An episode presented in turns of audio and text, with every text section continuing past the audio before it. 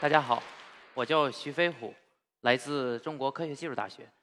今天给大家分享一下如何能够实现隔墙观物，我们叫它非视域成像。首先跟大家分享一个视频，是我们近期在实验室内搭的一套啊实验装置。非视域成像雷达由激光器、探测器、光学扫描阵镜和电子学模块组成。为了获取隐藏场景的信息，系统发射脉冲激光到中介墙面，经墙面慢反射至隐藏场景处，被场景反射回的光子再经过墙体反射，最终被光子探测器接收，通过在中介墙面上进行网格扫描，测量返回光子的飞行时间，结合快速的计算成像算法，实现隐藏场景的三维成像。相比于普通相机只能对市场内的目标成像，非视域成像雷达能够对隐藏的运动目标实施三维图像。团队近期已实现成像帧率大于四帧每秒，纵向分辨率可达一厘米，横向分辨率可达两厘米，实施高精度非视域成像，突破了传统成像的探测极限，实现了对隐藏目标实时识别和跟踪。这对紧急救援、地形侦察与测绘等领域具有重要的应用价值。啊，我们想实现对一个隐藏在市场外的场景进行成像。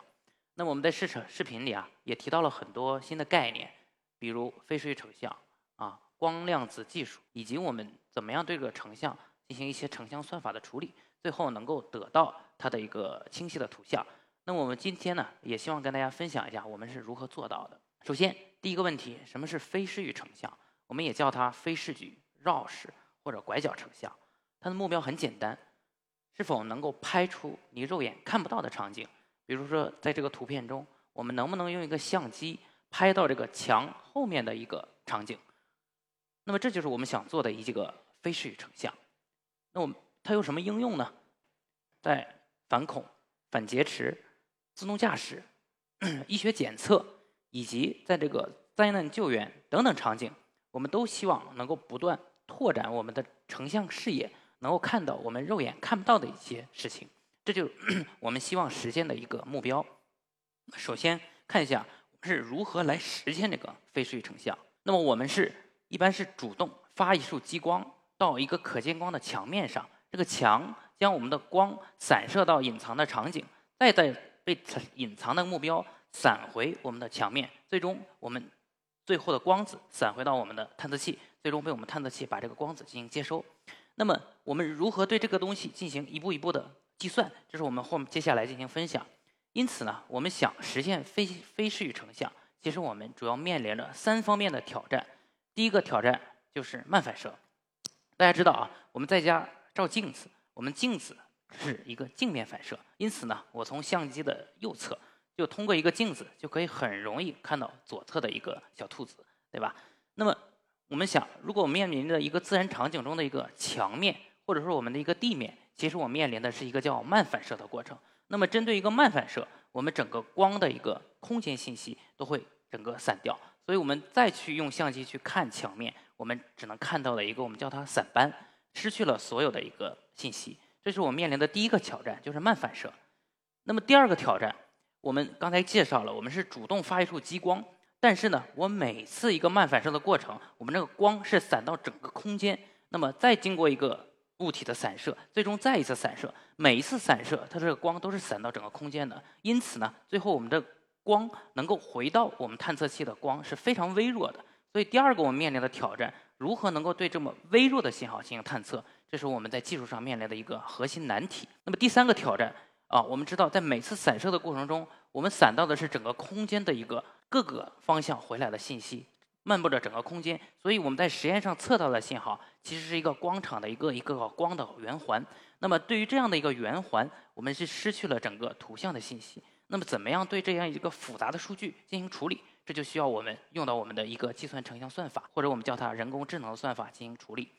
那么我是大概从二二零一五年就开始相关的非视域成像的研究。我们首先做的就是成像算法。当初我还在啊 MIT 的时候，我们就进行了一个算法的一个突破。那么之后呢，有了算法，我们就在实验室内进行了原理性的验证。二零一七年回国后，我们就开展了很多关键技术的攻关，包括如何能够把这个非视域成像在外场进行实验，如何能够实现更高精度的毫米级的非视域成像，以及更远距离的成像。那么包括从近期开始，我们也希望能够把这个技术。进一步的进行工程化，进行一些实用化。再回到我们这个整个成像场景的场景，我们主要来解决前面三方的三方面的挑战，我们用的是一个三个解决方案：飞行时间加单光子探测加成像算法。那么对于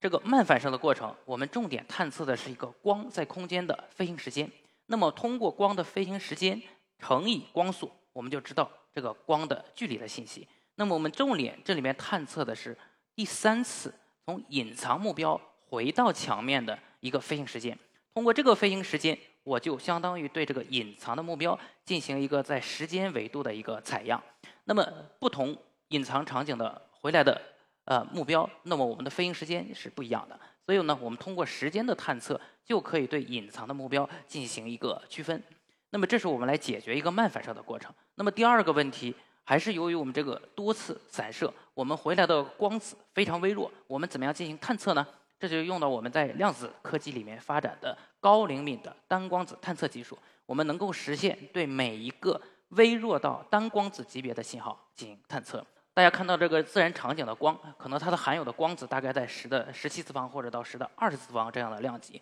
那么真正到一个光子级别，它是非常非常微弱的啊，相当于是一个光的最基本的单元。那么我们在量子科技中也发展了这种高灵敏的探测技术，能够在微微弱至一个光子的级别的信号进行探测。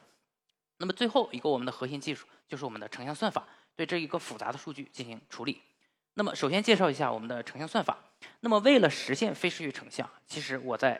扫描的过程中，我是进行了多个点的探测。那么其实每一个点的探测，相当于对隐藏中间画一个圆球。那么我把所有的点数据融合起来，其实呢，我就相当于很多个圆球交叠在一起。那我们成像算法所想解决的问题，就是能够来反过来去推算，我们到底这个圆球的焦点在哪里。这就是我们成像算法的一个核心思路。那我们想做的就是把我们的实验的测量数据返回去投影到我们的隐藏空间，在统计里面常用的，比如说我们说的最大自然估计等等相应用的估计算法，我们就可以对隐藏空间进行了一个初步的估计。同时再结合信号处理的多个滤波技术，我们就可以对隐藏的场景进行一个图像的一个重构。除了算法还是不够的，我们为了能够对好的数据进行处理，我们更重要的是能够把这个数据更好的探测到。因此呢，我们从2017年开始发展了很多相关的关键技术的攻关。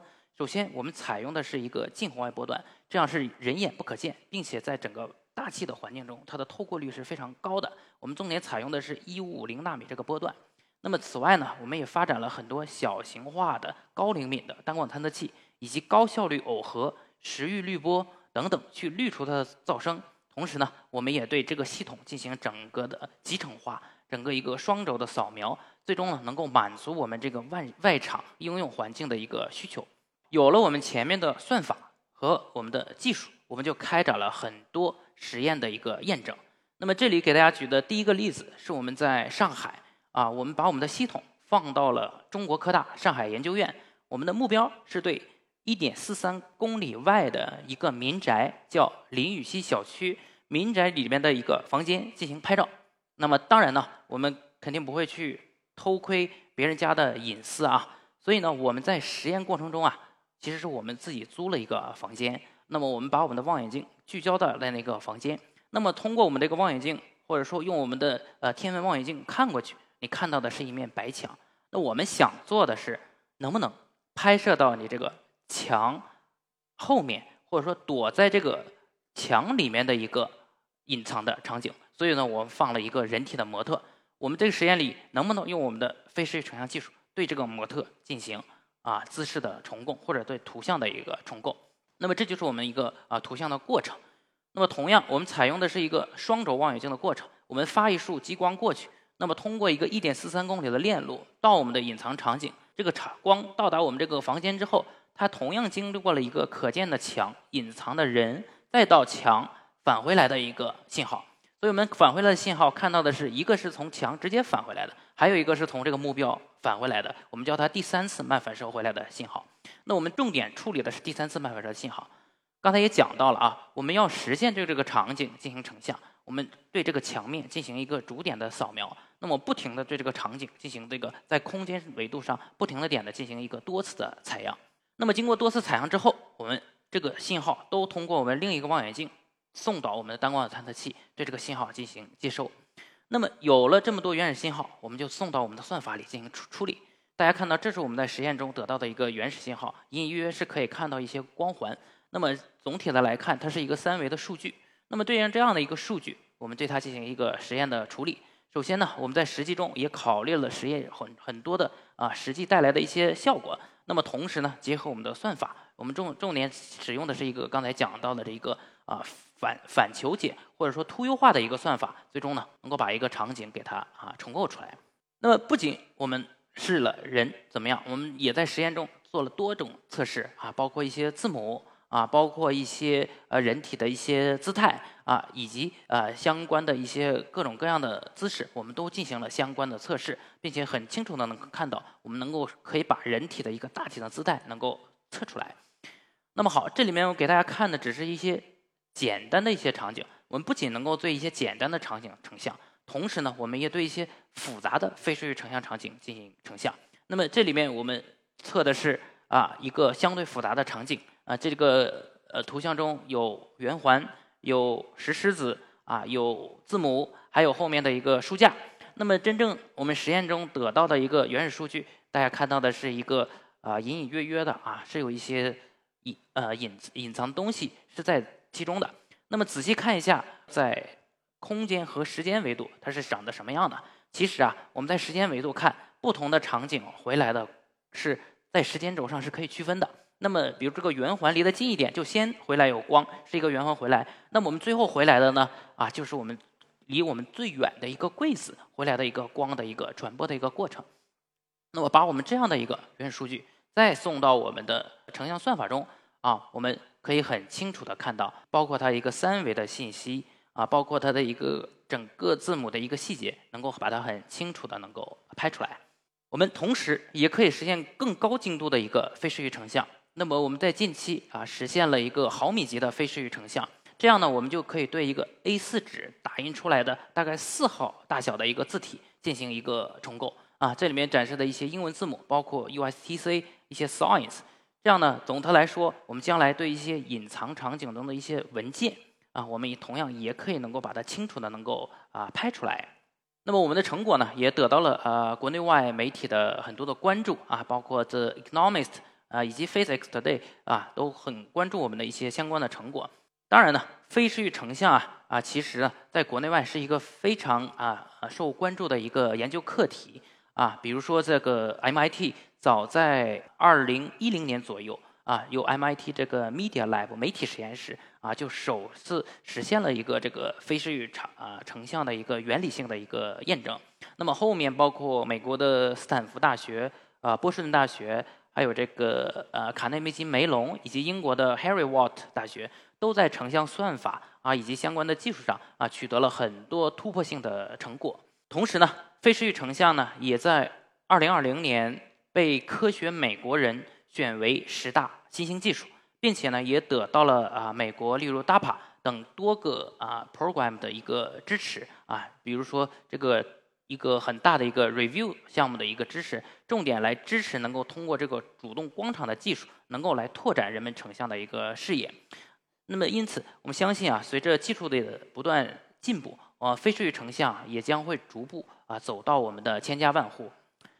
那么最后总结一下啊，成像艺术啊，其实是一个古老而又全新的一个科学。那么从最早从古代的墨子的小孔成像。墨子告诉我们，光是沿直线传播的。那么到后期的伽利略发明了望远镜，他们首次告诉我们能够用科学的方法去研究整个宇宙。那么到近代，我们的生物成像、显微成像、核磁共振，再到我们今天讲的非视域成像，相信未来随着技术的不断发展，我们会啊能够创造出更多新的技术，能够服务大众，能够造福人类的社会。我的汇报就到这里。请大家保持微笑，我们的非视域相机可能正在偷看你。谢谢大家。